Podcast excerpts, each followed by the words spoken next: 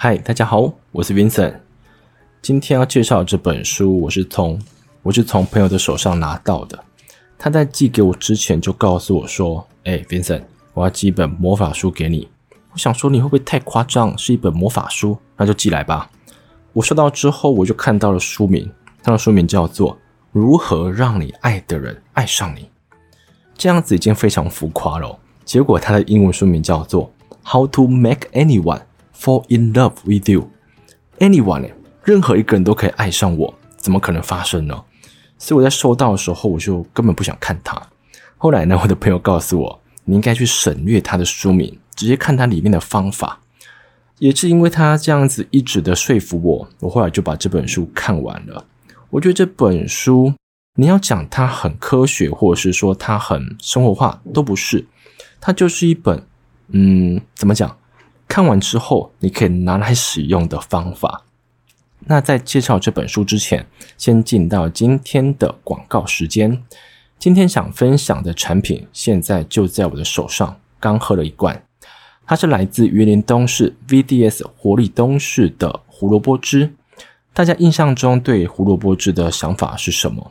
我之前啊，曾经用我的果汁机自己榨过，那时候我的感觉是，嗯。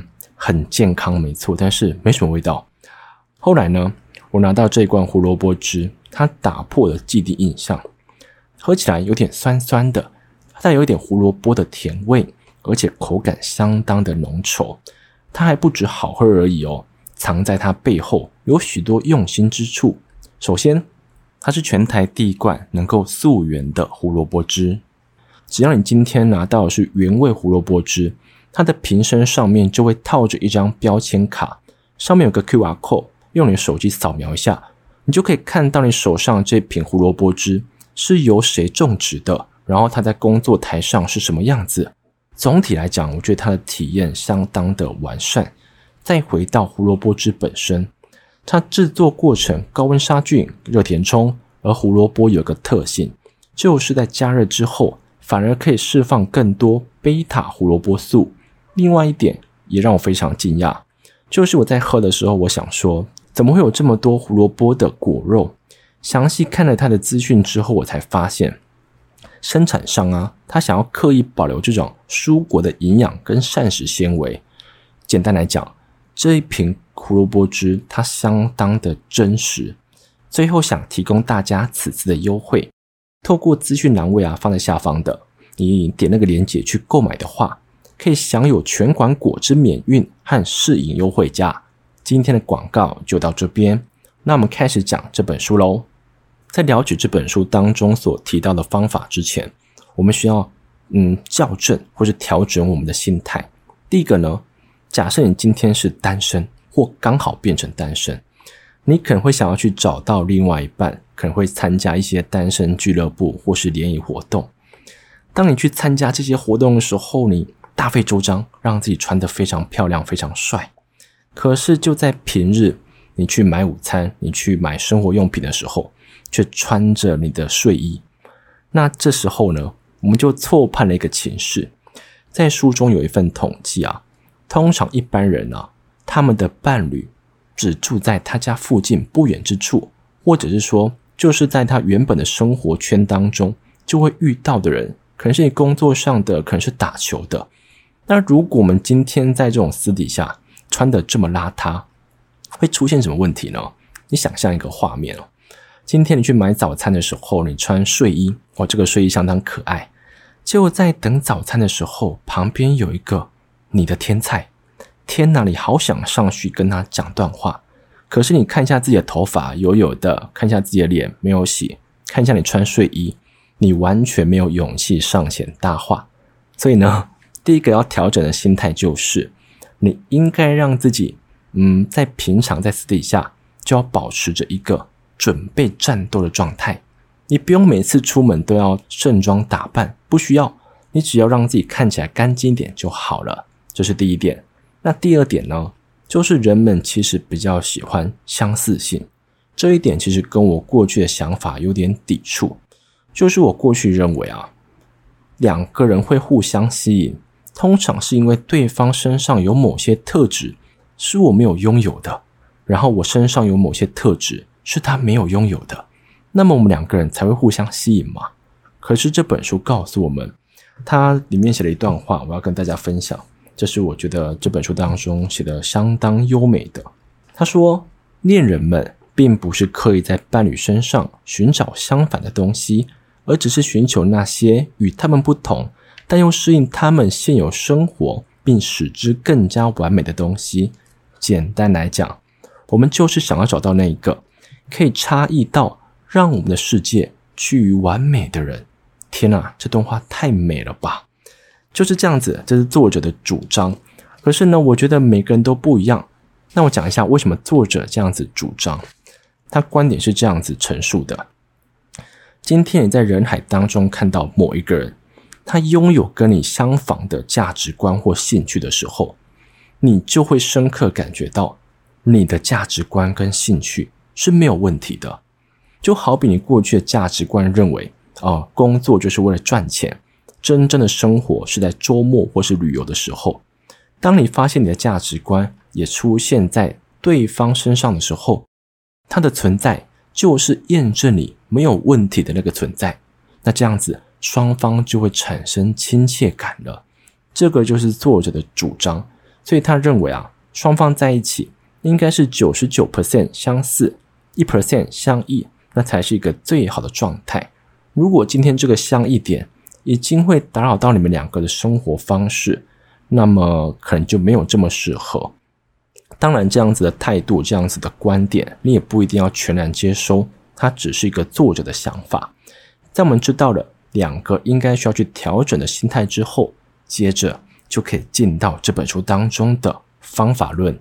第一个方法论就是开场嘛。就是到底要怎么去认识你心目中那个天才，或者是你你想要去邀约他那个人？这种事情发生在生活当中，我是这么解决的。因为在跟朋友去逛街的时候啊，如果他或者是我看到某一个路人是我们的菜的时候，通常都会跟对方说：“诶诶诶，那个是我的菜。”当我这样讲，我的朋友就会告诉我：“啊，那你怎么不上去跟他搭个话呢？”我就会说：“嗯。”我还没想好怎么开场，但其实我在讲这段话的时候，就只有一个想法：我不敢去啊。对哈，可是呢，作者告诉我们，你不需要一个很厉害、很很猛的一个开场白，你就可以跟对方搭话了。怎么说？如果你今天想了一个很厉害的开场白，或者是今天是一个很烂的开场白，你只要上前跟他讲话，通常对方可以在啊、呃、几秒钟之内。就可以发现你是来搭讪他的，那么你讲什么是重点吗？重点应该是你的言行举止，或是有没有礼貌嘛？这才是他想看到的东西。所以呢，第一点，你并不需要一个很厉害的开场白，你可以从环境下手。例如呢，你们两个今天是同一间公司，但是你不认识他，所以你今天在跟他搭话的时候，你就可以说：“哟，那你是什么机会来参加这场活动的？”或是用忍的方式，如果今天他是朋友的朋友，你就可以问他说：“你是怎么认识这个朋友的？”从这两点上来看，你就可以跟他搭上话了，不需要为了一个很好的开场白啊大费周章或上网搜寻。接着呢，假设你刚才的开场相当的不错，那么两个人就会开始聊天了。在聊天的时候该怎么办呢？这里有三个步骤来分享给大家。第一个步骤，你要一直注视着对方的眼睛，这样听起来好像没有很困难，可是难在说你会害羞啊。如果你会害羞的话，我来告诉你为什么要这么做。因为心理学家发现，如果是两个相当热恋的情侣，他们双方在对话的时候注视的时间相当的长，那如果是一对感情没有这么好的人的话，他们的注视时间。大概只有另外一对的一半。那为什么要创造出这种相爱的感觉呢？因为在我们的体内有个东西叫做苯乙胺。很多科学家推估啊，一个人会在爱情中感觉到兴奋感、紧张感、愉悦感，就是因为苯乙胺在体内被嗯喷发出来了。当这种感觉喷发出来之后，会让这个人感觉到他好像恋爱了。这就是我们今天的目的。如果你可以在双方的认识阶段创造出更多这种好像已经相爱的感觉，通常对方的潜意识会被你激发，然后呢，他的苯乙胺可能就会被排放出来，这样子就有更高的机会让对方对你产生出好感。这是第一步。那第二步呢，就是在他脸上找到一个你认为最迷人的部位，只能在脸上找哦。找到其他部位，我不知道会发生什么事情。那为什么要这样子做呢？是因为科学家发现，当我们眼睛看着一个诱人的物体的时候，会让我们的瞳孔变大。然后呢，科学家也证明了，人们对大瞳孔的眼睛觉得比较有吸引力。当这两点碰撞在一起的时候，就变成了我们的第二个步骤。今天你在跟他讲话的时候，在他脸上找到一个地方，这个地方。是你认为最有魅力的，所以你在看着这个地方的时候，你的瞳孔就会放大。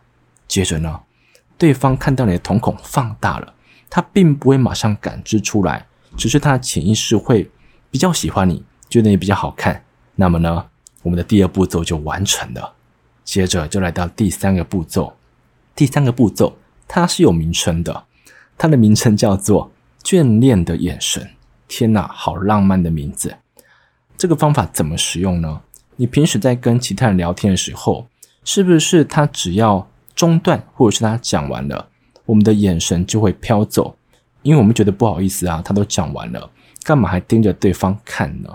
可是啊，如果你在对方讲完话之后，还死盯着他的眼睛的时候，这个人会感觉到自己是世界的中心，因为啊，只有聆听者听得如痴如醉的时候。他才会盯着说话者不放，所以呢，下一次你跟你的心上人或是跟你的天菜讲话的时候，他已经讲完了，你也不要马上把你的眼睛撇掉，你要盯着他看，盯着他大概三四秒左右，再把你的眼睛缓缓的移开，只能缓缓的哦。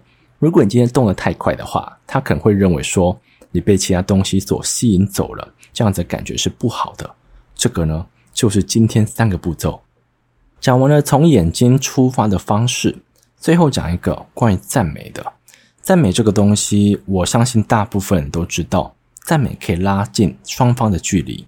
可是该怎么赞美，才可以在对方的心中留下一个深刻的印象，就是一个巨大的功课了。这里得讲到作者有一次的经验。那一次作者啊，他参加一个两性的座谈会，他就是主持人。在那一场的呃活动当中，男女各一半。一开始呢，一男一女开始聊天，我聊得非常开心。可是这个作者想说，我怎么可以让这个活动这么平淡无奇？所以他就让大家暂停。他说：“现在大家闭上眼睛想想，跟你讲话的这个人，他有什么显著的特质？”这时候呢，大家就闭上眼睛，好好想一下。过了五分钟之后，作者叫他们。把刚才心中想到的特质告诉对方。哇，这个请求在场的人其实非常不好意思，他们想说这么内心的东西可以跟对方讲吗？结果他们跟对方讲了之后的效果非常的好。